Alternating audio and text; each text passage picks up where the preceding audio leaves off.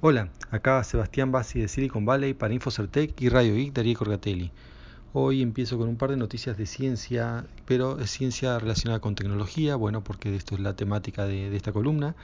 Eh, empezar por un tema eh, que ya les nombré, pero bueno, que todavía que está cobrando más impulso y bueno, igual seguramente gente que no, no me escuchó y bueno, y esto además de por sí es una novedad, es sobre un nuevo artículo en la revista Nature sobre Jupyter Notebooks.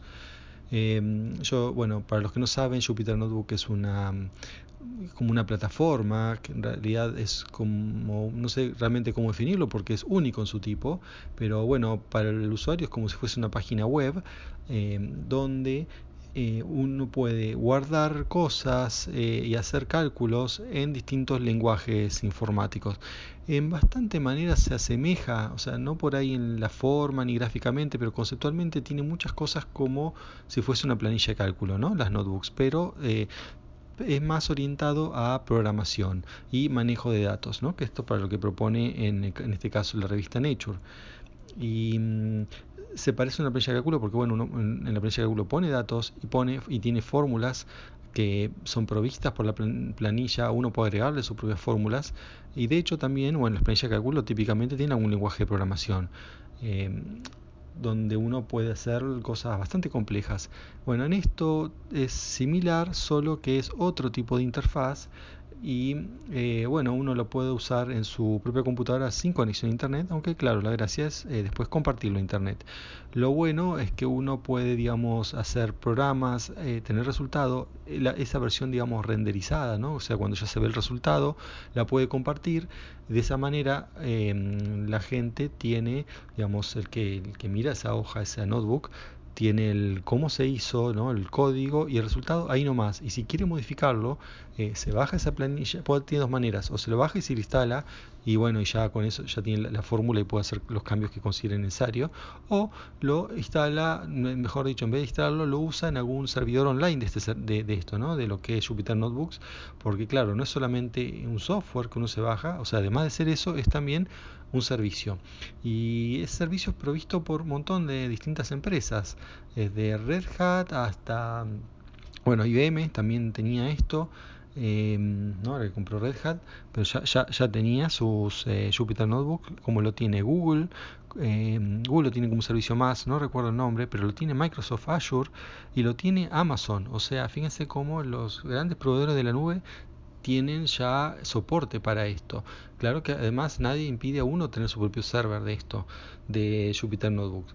Así que, digamos, hay amplio soporte, es fácil distribuir y sobre todo para los programadores y para los que manejan datos, y bueno, manejan datos eh, con programa, que es una manera un poco más eh, flexible y con más posibilidades que hacerlo de una planilla de cálculo.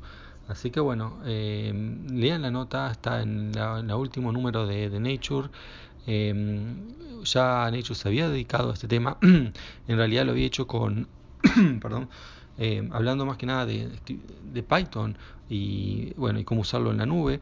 Y bueno, porque Jupyter Notebook eh, se usa, yo dije, el lenguaje de programación, pero principalmente por defecto el lenguaje que se usa para Jupyter es Python, aunque la verdad soporta otros lenguajes en mayor o menor medida, pero bueno, el principal es Python, entonces es otra posibilidad más de, de, programar en Python, además de en su propia computadora, es usando las Jupyter Notebooks. Así que, mm, bueno, una cosa que dice el artículo es que se ha transformado en el estándar de facto para lo que es compartir datos. Ya toda la gente trabaja en datos, está empezando a manejar esto. O sea, fíjense que era una cosa que era como algo um, así muy de nicho y se está popularizando. Está bien, todavía es Nature, que es algo muy específico, ¿no? Para ciencia.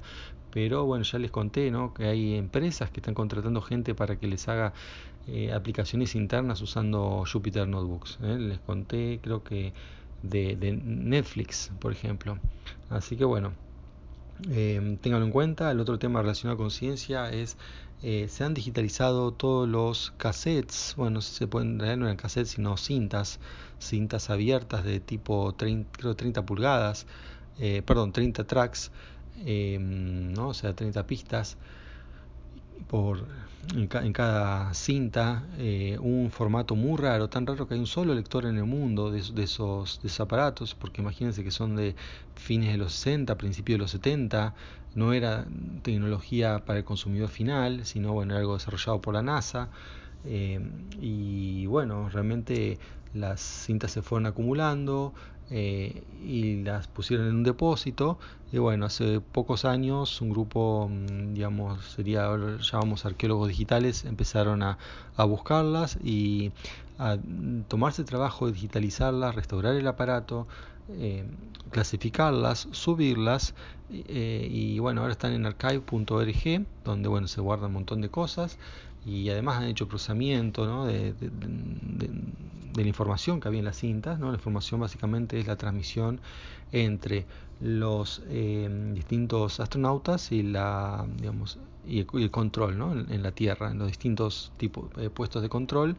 Bueno, una transmisión por radio que eh, no hasta ahora se había divulgado unas cosas, pero no todas, porque bueno, no, no todo tenía interés, bueno, pues siempre hay gente que, que le interesa y empezó a, a, rescatar eso y bueno, ya está publicado. Así que bueno, eso más, más información para los que todos los que le interesen la carrera espacial y todo eso, ¿no? O sea, sobre todo desde el punto de vista histórico. Bien, un tema ahora eh, relacionado con criptomonedas. Bueno, a ver, empezamos con un tema no, no muy serio, pero bueno, que hay que informarlo, que es el tema del petro. Eh, Maduro anunció que hoy estaría eh, libre, porque ya hace un montón de tiempo se viene hablando de esto, pero al final nunca se concreta. Siempre hay algo, un paso que va diciendo hoy sí, hoy sí, hoy hacemos esto, pero bueno, al final no lo hacen. Hoy supuestamente está la, la como es la conversión, donde uno puede usar dinero y comprarlo. Eh, en realidad ellos solamente están aceptando no dinero, sino, a ver, el precio está nominado en dinero, son 60 dólares, eh, porque es el, creo que es un barril de petróleo, y, pero ellos aceptan eh, Bitcoin y Litecoin. Esas son las dos maneras donde se puede comprar a través de los exchanges eh, oficiales, son seis exchanges que están asociados eh, dentro de Venezuela, donde se puede hacer esto. Temas que esta criptomoneda ya hay, en Estados Unidos ya está prohibida, eh, porque bueno, hay digamos sanciones contra Venezuela, entonces en el marco de estas sanciones, porque bueno, esto se podría usar para lavar dinero, eh, no, no está permitido acá, pero bueno, eh, cada uno es libre ¿no? de, de, hacer las transacciones que quiera, porque bueno, siempre se puede evadir todo este tipo de, de, de restricciones tema, bueno, que hay que tener cuidado porque es una criptomoneda que no tiene minado, no está todo concentrado en un actor que no, no es muy confiable. Así que bueno, ve, veremos cómo, cómo, cómo, funciona. Hasta ahora no, no ha habido transacciones. Eh, lo único que, por ejemplo, que han dicho es que los pasaportes se van a tener que comprar en esa, en esa unidad, en esa criptomoneda. Eh, así que bueno, cuando haya ventas yo les voy a informar a ver cómo, cómo, cómo funciona, pues es un experimento interesante. Bien, por otro lado, Coinbase recaudó, bueno, según donde la fuente donde lo mire, es entre, entre 300 millones a 1.300 millones. Bueno, hay una diferencia sustancial, pero como sea, es mucha plata, y especialmente ahora que las criptomonedas no están pasando por el mejor momento en precio, en cotización, el Bitcoin está a 6.300, el Ethereum está cerca de los 200 dólares, llegó a estar casi 10 veces esa cifra, así que este digamos un mercado que en este momento está relativamente planchado, que el actor principal haya recaudado toda esta plata es positivo. Eh, pero recuerden, eh, este Coinbase iba a ser una moneda del tipo eh, estable y bueno, debe estar financiándose para eso. Veremos también qué pasa y bueno, yo les voy a dar las, las novedades con, con ese tema. Bueno, eso es todo por hoy. Hasta la próxima. Chao.